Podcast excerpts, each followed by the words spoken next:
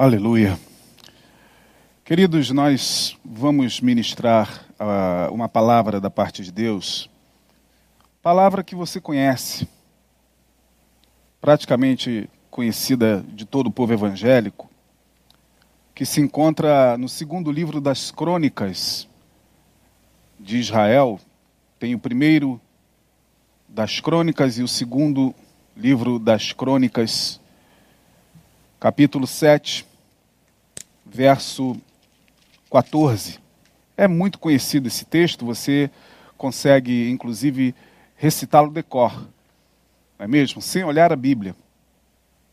Diz lá o texto: E se o meu povo, que se chama pelo meu nome, se humilhar e orar, e buscar a minha face, e se converter dos seus maus caminhos, então eu o ouvirei dos céus, perdoarei os seus pecados e sararei a sua terra. Olha o que o Senhor está dizendo aqui. Se meu povo, meu povo, que se chama pelo meu nome, se humilhar e orar e buscar a minha face, se converter dos seus maus caminhos, então eu o ouvirei dos céus, perdoarei os seus pecados e sararei a sua terra. Portanto, claramente, quando nós lemos esse texto tão conhecido, tão pregado, tão falado, nós vemos aqui Deus falando de posturas. Se meu povo que se chama pelo meu nome se humilhar, orar, buscar a minha face e se converter dos seus maus caminhos, a gente chega a uma conclusão muito simples, que não basta só orar. Talvez alguma coisa a mais Deus queira de cada um de nós. Esse contexto é a resposta que Deus deu a Salomão logo depois que ele consagrou o templo de Jerusalém. Você conhece muito bem a história. Esse templo, Davi, o seu pai, queria construir. Era um desejo enorme de Davi construir esse templo. E Deus disse para Davi: Não, você não vai levantar esse templo, erigir esse templo a mim, porque você é um homem que derramou muito sangue. Suas mãos têm muito sangue. Seu filho que virá depois de ti irá construir esse templo. Nasce Salomão e Salomão constrói o suntuoso templo de Jerusalém. Não porque Deus queria, não porque era um projeto de Deus, um sonho de Deus ter um templo erigido, mas era um projeto do coração de Davi. E Deus aqueceu, podemos assim dizer. Deus não habita em templos feitos por mãos humanas, diz a sua palavra. Mas o templo foi construído. E no capítulo 6, olha que coisa interessante. No capítulo 6 diz que Salomão, a partir do verso 12 do segundo livro das crônicas, diz que Salomão orou, pôs-se em pé perante o altar do Senhor, ele estava consagrando o templo, estavam os levitas, estavam os músicos, os sacerdotes, enfim, todo, todo aquele aparato, todo aquele cenário para que o templo fosse consagrado. A arca foi trazida para o meio do templo e Salomão pôs-se de pé e fez uma oração longa, uma oração que, que vai do versículo 12 do capítulo 6, para você ter uma ideia. Essa oração vai até ao versículo 42. Então é uma oração extensa. Ele ora. Pronto, orou. Consagrou o templo. E diz o texto que o Senhor lhe apareceu à noite, no no capítulo 7, no versículo 12, diz que o Senhor lhe aparece à noite, portanto, em sonhos. E diz para ele: Ouvi a tua oração. Deus ouve a oração. E ele disse, disse para Salomão: Ouvi a tua oração. E escolhi para mim este lugar para casa de sacrifício. Bom, na verdade, quando eu falei que não basta só orar, é porque Salomão já tinha orado. Se ele já tinha orado, bastava Deus parar por aqui. Ouvir a tua oração. Ok. Já que vocês quiseram tanto o templo, tá bom. Aqui será o lugar onde vocês vão me sacrificar, vão me buscar, vão buscar a minha face. É, mas Deus continuou dizendo o seguinte: Olha, Salomão, se eu cerrar os céus e não houver chuva, ou se ordenar aos gafanhotos que consumam a terra, ou se enviar a peste entre o meu povo, olha aí. E se meu povo, que se chama pelo meu nome, se humilhar, é interessante que a palavra humilhar vem na frente de orar. Por quê? Porque tem muita gente que ora e ora muito. É, pode parecer até uma coisa estranha que eu vou falar, mas tem gente que ora, ora muito, mas não é nada humilde, sabia? Você fala, pô, pastor, que é isso? Que contradição é essa de alguém que ora muito, mas não tem humildade? É, tem gente que, inclusive, é, por se achar muito, muito orador, se torna soberbo, por incrível que pareça. Acha que ora mais do que todo mundo, e aí cria-se uma soberba espiritual no seu coração. Por incrível que possa parecer. É, parece contraditório, mas tem gente que ora, ora muito mais do que eu, do que você. Mas no dia a dia, a impressão que nós temos é que essa pessoa, esse irmão, essa irmã, esse, essa pessoa que ora muito, é, não consegue fazer com que essa oração, essa comunhão com Deus se transforme em frutos de perdão, de tolerância, de, de capacidade de perdoar, de, de, amar. É impressionante. Ah, irmãos, é, vocês, ou muitos de vocês sabem do que eu estou falando, né? de pessoas que jactam-se, né? ou se orgulham de orar muito, porque eu oro, eu oro meio-dia, eu oro meia-noite, eu busco o Senhor. E o que a gente muitas vezes vê é ponta de, de orgulho, de soberba. Deus aparece para Salomão e diz: Salomão, você orou, e orou muito, uma oração extensa. Saiba de uma coisa: se eu cerrar os céus, não houver chuva, se eu ordenar aos gafanhotos para que consuma a terra, ou se eu enviar a peste entre o meu povo. E se o meu povo, que se chama pelo meu nome, se humilhar, se humilhar. Eu acredito que o que está faltando, pelo menos em mim, eu não sei se é em você, eu não vou falar por você, mas me autoanalisando, eu, entendo que falta em mim a capacidade de se humilhar. A gente confunde muito essa palavra humildade, sabe? O que é humildade, na verdade? Para muita gente, uma pessoa humilde é uma pessoa, por exemplo, que mora numa comunidade. Ah, os humildes que moram na comunidade, aquela pessoa que mora lá em cima do morro, é muito humilde, aquela irmãzinha, aquele irmãozinho, aquela dona Ciclana, seu Beltrano. Ah, será que o fato de se morar é, geograficamente em um lugar de poucos recursos faz de uma pessoa é, humilde ou não? Será que é isso mesmo? Responda aí para você mesmo.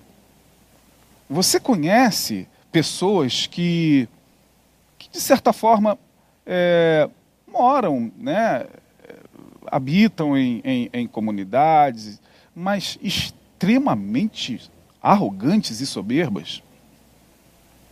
Ao contrário, é, conhece pessoas que têm, têm muito dinheiro ou, ou têm muitos recursos e moram em lugares assim muito privilegiados e são extremamente humildes? Bom, você responda para você mesmo.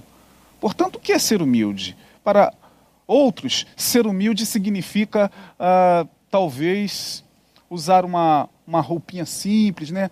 Olha como aquele irmãozinho é humilde, olha a roupa que ele usa, é, o terno que ele usa, ou o traje que ele usa. É, a gente confunde humildade com aparência, porque, segundo a palavra, é, a gente vê somente a aparência e o Senhor vê o coração. Deus estava sondando o coração de Salomão. Deus estava olhando para o interior de Salomão. Humildade. O que é ser humilde, né? A palavra humildade é uma palavra muito interessante e eu gostaria de aplicar esse texto. Esse texto foi, foi escrito há mais de mil anos antes de Cristo, né? Será que tem como a gente aplicar aos dias de hoje? Nossa, irmãos, o tempo todo. Porque Deus fala para Salomão: Salomão, primeiro você precisa entender o que seja humildade. Se o povo que se chama pelo meu nome se humilhar, portanto, a palavra humilhar vem de humus, né? Você já deve saber disso, se não sabe, está sabendo? Agora, humus, H-U-M-U-S, humus do grego, que significa literalmente terra. Terra, essa terra. Essa terra mesmo, humus, isso que aduba as plantas. Portanto, quando a gente pega a origem da palavra humilhar, que vem de humus, e tenta entender o que seria humilhar-se diante de Deus, eu tenho para mim que humilhar-se significa saber-se humano. Humilhar-se significa saber-se meramente humano. Portanto, o que Jesus nos ensina na sua na sua kenosis, né? Kenosis é uma palavra grega que significa esvaziar. O que Jesus nos ensina lá em Filipenses é isso. Ele se humilhou, ele humilhou-se a si mesmo, diz lá o texto. No capítulo, se não me engano, no capítulo 2 do, do, da carta de Paulo aos Filipenses, ele humilhou-se a si mesmo, tomando a forma de servo. E achado na forma de servo, morreu de uma morte mais humilhante ainda, que foi a morte de cruz. Sendo Deus, diz o texto lá, Paulo falando aos Filipenses, sendo Deus, ele não teve por usurpação, ele não não se apropriou da divindade para ser igual a Deus, mas humilhou-se a si mesmo, tomando a forma de servo. Ou seja, ele, na condição de Deus, ele vai se tornando cada vez mais humano. Portanto, a, o que de fato tem a ver com humildade é isso, é, é humus, é, é saber que nós somos pós-cinza, é saber que nós somos, como diz o profeta Isaías, como a erva, que hoje nasce e está florida e amanhã está seca e é lançada no forno. É ter essa consciência. É ter a consciência de que nós não somos absolutamente nada. De que nossas posses, nossos títulos, de que nossa casa, nosso carro, nossa conta bancária não representa nada. E nós estamos vendo isso agora, nesse cenário que nós estamos vivendo. Nós estamos vendo isso, presenciando isso, minha gente. Portanto, quando Deus olha para Salomão e diz: Salomão, se o povo que se chama pelo meu nome se humilhar, ou seja, olhar para a sua condição diante de mim e entender que diante de mim eles são meros mortais, meros humanos. Eu gosto muito do Salmo 11, se eu não me engano, não estou agora me recordando exatamente, mas é o Salmo 11, versículo que dispõe-nos em medo, ó Senhor, para que as nações saibam que são constituídas por meros homens. Põe-nos em medo. Eu não estou me. Sim, é o Salmo de número 9, versículo 20. Olha que salmo interessante. O salmista diz: Põe-nos em medo, Senhor, para que as nações saibam que são constituídas por meros homens. Põe-nos em medo, ó Senhor. Ou seja, não é que Deus vai causar o terror, não é que Deus vai, vai causar o medo, mas, Senhor, permita que a terra seja sacudida de alguma maneira para que os homens se humilhem. Humilhar-se é saber-se humano. É ter a capacidade de, em sabendo-se humano, sentir as dores humanas. Só é possível sentir as dores humanas quem é humilde, quem se sabe humus, quem sabe que a sua condição é essa, pós-cinza. Portanto, quando eu olho para o meu irmão, para a necessidade dele, para a aflição dele, para a angústia dele, por mais que eu esteja angustiado, por mais que eu esteja assoberbado de problemas, por mais que eu esteja passando, é, enfim, por problemas os mais variados, tem alguém que também precisa de mim, precisa de uma palavra amiga, precisa de um consolo, precisa de uma ministração. Portanto, ser humilde é isso, é saber-se humano, é entrar em conexão com a humanidade. É sofrer pela humanidade, é querer o bem da humanidade, é pedir a Deus todos os dias para que Ele tenha misericórdia da humanidade diante dessa pandemia que assola o mundo. Infelizmente, chegou-me nessa semana, ah, pelas redes sociais, infelizmente, né?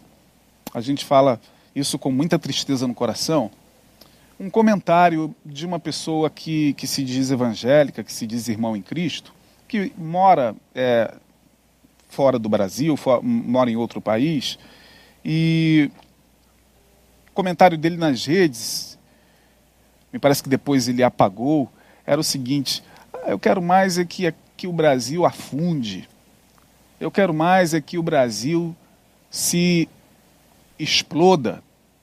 Quero mais é que aquilo afunde. Eu já estou morando aqui mesmo, na Europa. Então quero. E morou aqui durante muito tempo. É, é brasileiro. Eu fico pensando, meu Deus, eu não sou melhor do que essa pessoa, não. Talvez eu tenha mais pecados do que ela, mas como pode uma pessoa abrir a boca e falar uma coisa dessas nesse momento que a gente vive? O cara é conterrâneo nosso já não seria aceitável um estrangeiro falar uma coisa dessas de nação nenhuma. E não é só nesse momento, não, em momento nenhum. E o cara teve a coragem de colocar isso nas redes sociais, minha gente. Portanto, falta humildade. Falta-nos humildade. Falta-nos olhar-se humano e ver que nós somos humus, somos terra, não somos nada. Pelo amor de Deus. Se o povo que se chama pelo meu nome se humilhar, fazer como meu filho, diz o Senhor, que se humilhou a si mesmo, sendo parte da divindade, era Deus comigo. Mas meu filho se humilhou, tomando a forma de servo, e achado na forma de servo, humilhou-se mais ainda, morrendo de uma morte extremamente é, terrível e humilhante que foi a morte de cruz. E por causa desta humilhação, porque Cristo Jesus foi humano ao máximo, humilhou-se, portanto, sentiu as dores humanas, caminhou entre humanos, abençoou humanos, porque ele também era humano, tinha sua natureza divina, mas também era humano. Por causa disso, diz a palavra, Deus o exaltou soberanamente e lhe deu um nome que é acima de todo nome, que é o nome de Jesus. Todo joelho se dobre em cima nos céus, na terra e embaixo na terra, da terra. E toda língua confesse que Jesus Cristo é o Senhor. Se meu povo que se chama pelo meu nome se humilhar, saber-se humano, sentir as dores humanas, aceitar inclusive a sua própria condição humana, aceitar que você também não é o tempo todo forte. Muitos pais de família com quem a gente conversa ao longo da semana, homens de Deus, pessoas idôneas, pessoas que nesse momento estão é, acometidas de, de ansiedades e, e de transtornos e, e questionam-se, pastor, como é que eu, eu, eu, tenho que me mostrar forte perante a minha esposa e minha família? Eu falei, não tem que se mostrar forte. Não tem que se mostrar forte. Como já dizia uma música do falecido Gonzaguinha, um homem também chora, irmão. Não tem como a gente ser forte o tempo todo. Jesus chorou. O tempo é um tempo esmagador para todos, né? para pastores, para bispos. É, nós que, que vos ministramos temos nossas dores intensas, dores com as quais nós temos que lidar também. Não somos fortes, não somos super espirituais. Vamos seguir. Aí sim, se humilhar, depois vem orar. Primeiro se humilhar, depois orar. Mas de que oração podemos falar, nós que vivemos nesse tempo? Essa palavra foi dita a Salomão em um outro contexto cultural, em uma outra época, em um outro contexto é, é, espiritual, em outro contexto histórico. Como é que a gente pode aplicar essa palavra para o nosso tempo? Sim, Deus está mandando, pedindo para que a gente ore, se humilhe e ore. Bom, eu não vejo como aplicar esse modelo, senão o modelo da oração de Jesus. É Jesus que nos ensina. Porque ele nos ensina a se humilhar. Eu tomo Jesus como a chave, a chave hermenêutica, a chave bíblica para se entender toda a Bíblia. Não tem como entender a Bíblia sem a chave que abre o entendimento que é Cristo. Portanto, eu falei de Jesus em relação à humilhação e falarei de Jesus agora no tocante à oração se humilhar e orar. De que oração estamos falando? Da oração do Pai Nosso. Essa que Jesus nos ensinou, essa que a gente se esquece, ou então a gente ora assim, de maneira muito formal. Mas vamos lá. Orar é a oração do modelo do Sermão da Montanha. O Pai Nosso começa na fala de Jesus da seguinte forma, lá no verso de número 6 do capítulo 6 de Mateus. Mateus 6, versículo 6. Jesus está falando agora para seus discípulos, para mim e para você. Jesus, que é a chave interpretativa das Escrituras, está dizendo: quando você orar, olha aí o texto, quando orares, algumas observações aí. Quando orares, no verso 5, na verdade, ele já diz: ah, quando você orar, não seja como os hipócritas. O hipócrita é aquele que ora, mas não é humilde. Ele ora, mas ele não tem humildade. Os fariseus oravam. Jesus está dizendo: olha, quando você orar, não seja como os hipócritas, pois eles adoram orar em pé, nas sinagogas, nas esquinas das ruas, nas redes sociais, levantam as mãos nas mídias né, para serem vistos pelos homens. Em verdade vos digo que eles já receberam seu galardão, todo mundo já aplaudiu, todo mundo já foi lá e, e, e deu seu like, né, fez os seus comentários. Jesus está falando, eles já receberam seu galardão, mas quando vocês orarem, verso 6, entra no teu aposento. O aposento pode ser o teu quarto, um lugar na sua casa, como o aposento do teu coração fechando a tua porta, ora teu pai, que vê o que está oculto. Olha aí. Jesus está dizendo: o Pai é quem vê de fato o que está dentro do teu coração. E o teu Pai que está vendo o que está dentro do teu coração é quem vai te recompensar. Não use de palavras repetitivas, disse Jesus, como os gentios, né? Que pensam que por muito falarem, né? Falam, falam, falam, aquelas repetições serão ouvidos. Não, Jesus está dizendo: não vos assemelheis a eles. Mas quando vocês orarem, orem assim. E você conhece, né?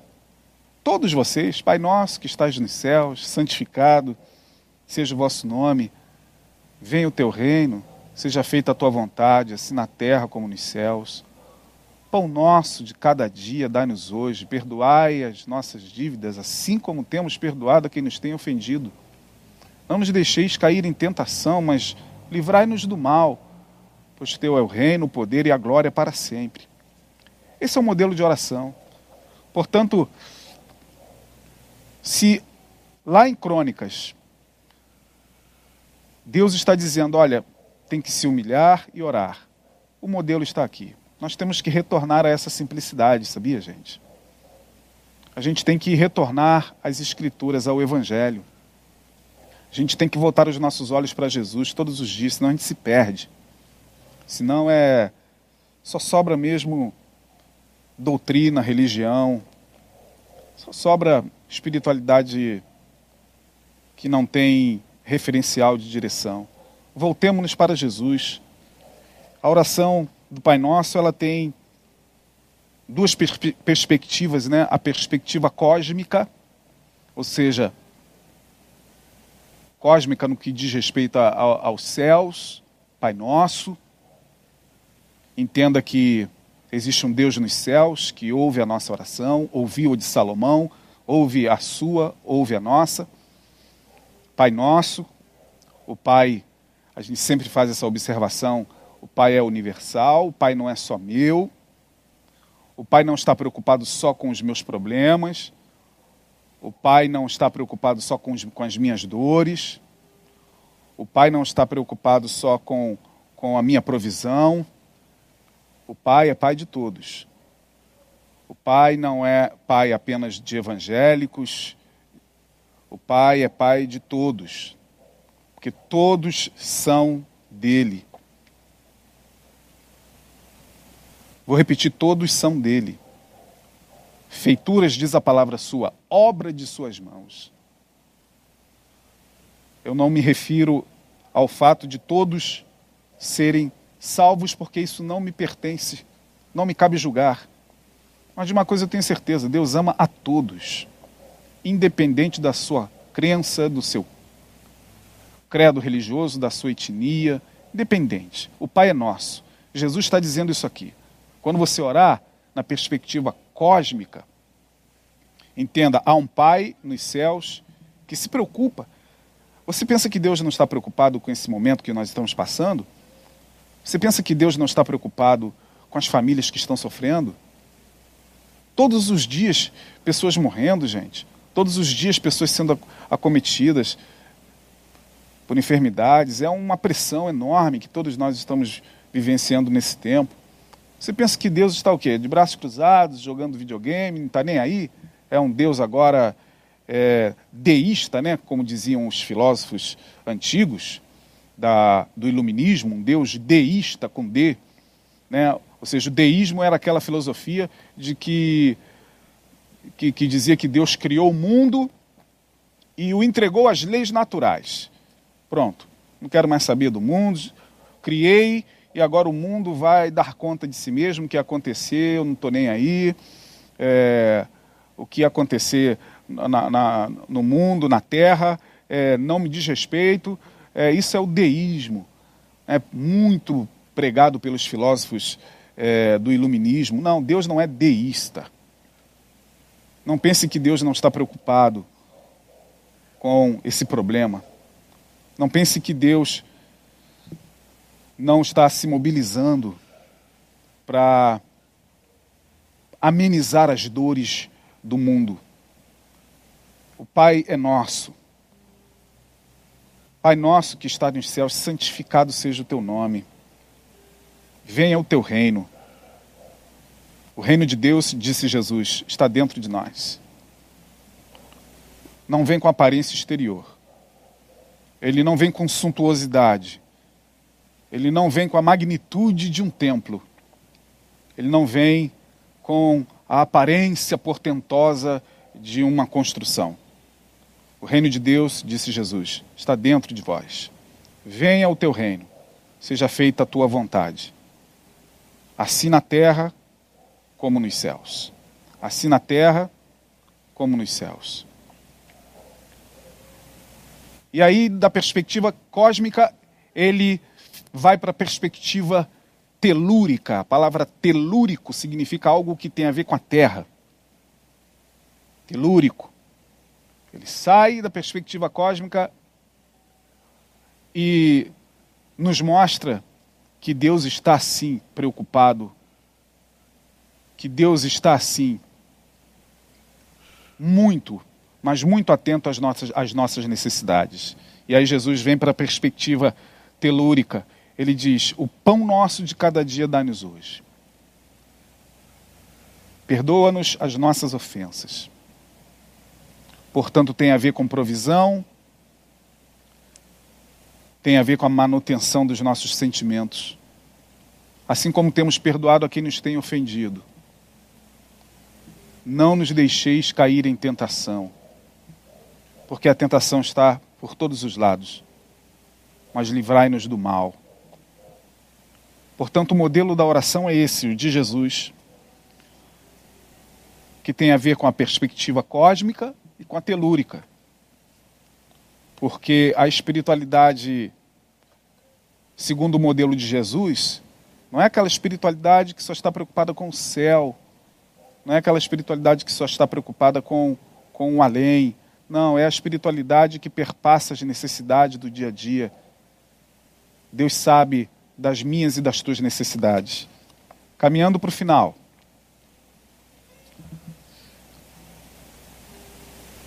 Se o meu povo que se chama pelo meu nome se humilhar, orar, buscar a minha face e se converter dos seus maus caminhos, se humilhar, orar, buscar a minha face.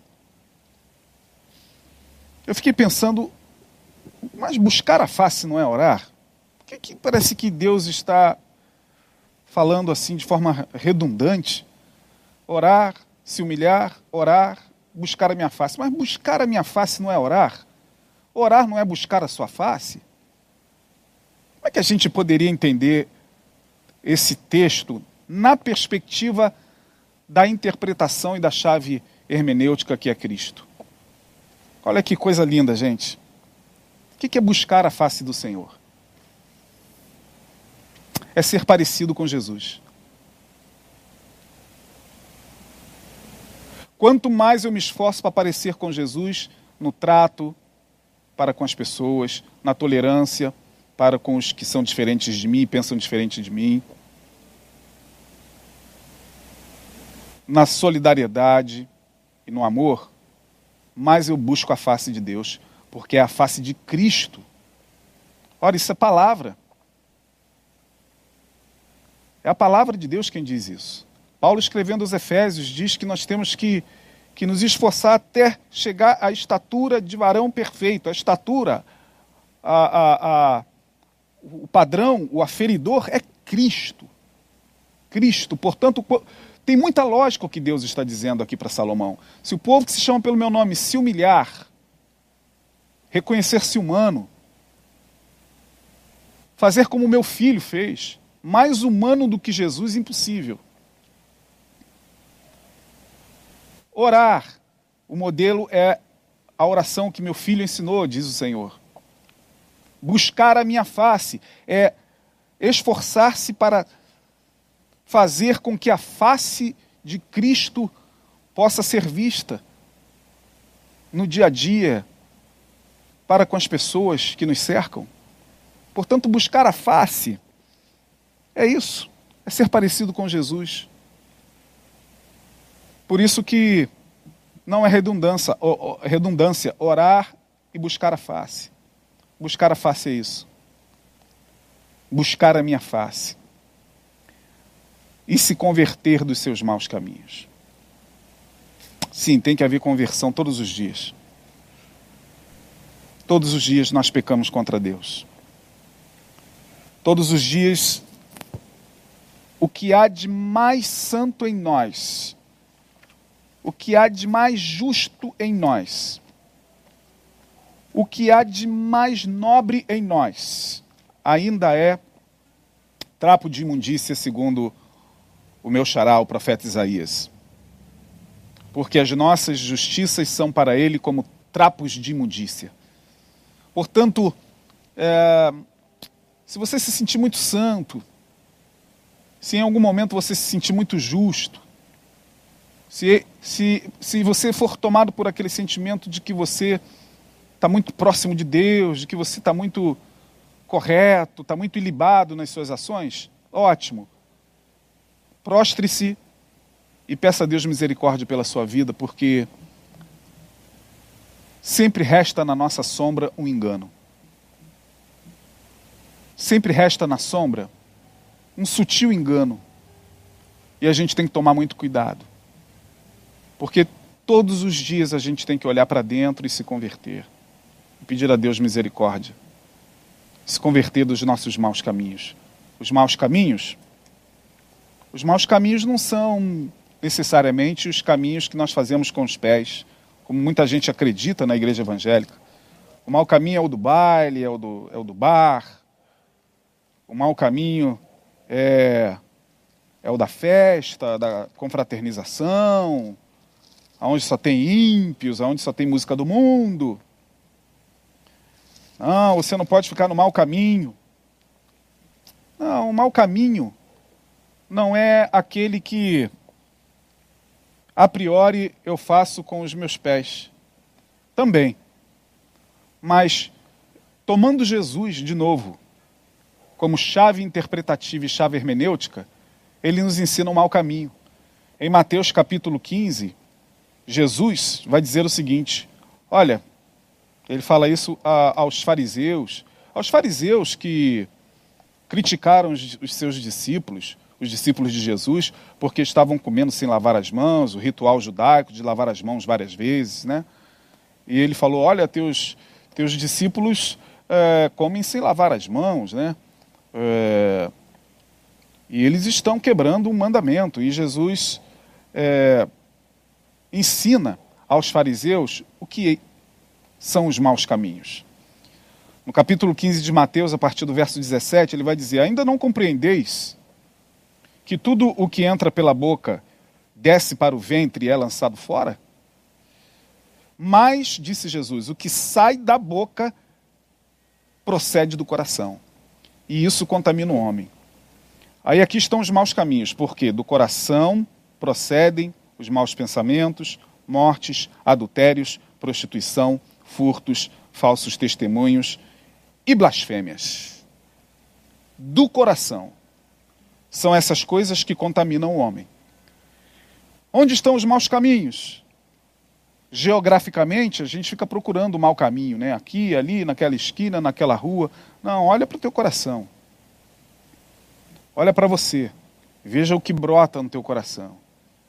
Todos os dias, vê o que, o que sai dele. Como diz lá Provérbios capítulo 4. Se eu não me engano, versículo 12, não estou recordando agora o versículo. Sobre tudo que se deve guardar, guarda o teu coração, porque dele procedem as saídas da vida. Portanto, se o meu povo que se chama pelo meu nome se humilhar, orar, buscar a minha face, se converter dos seus maus caminhos, eu, disse o Senhor, o ouvirei dos céus perdoarei os seus pecados e sararei a sua terra. Que seja assim no nome de Jesus e que essa palavra se cumpra para a glória do nome do Senhor nosso Deus.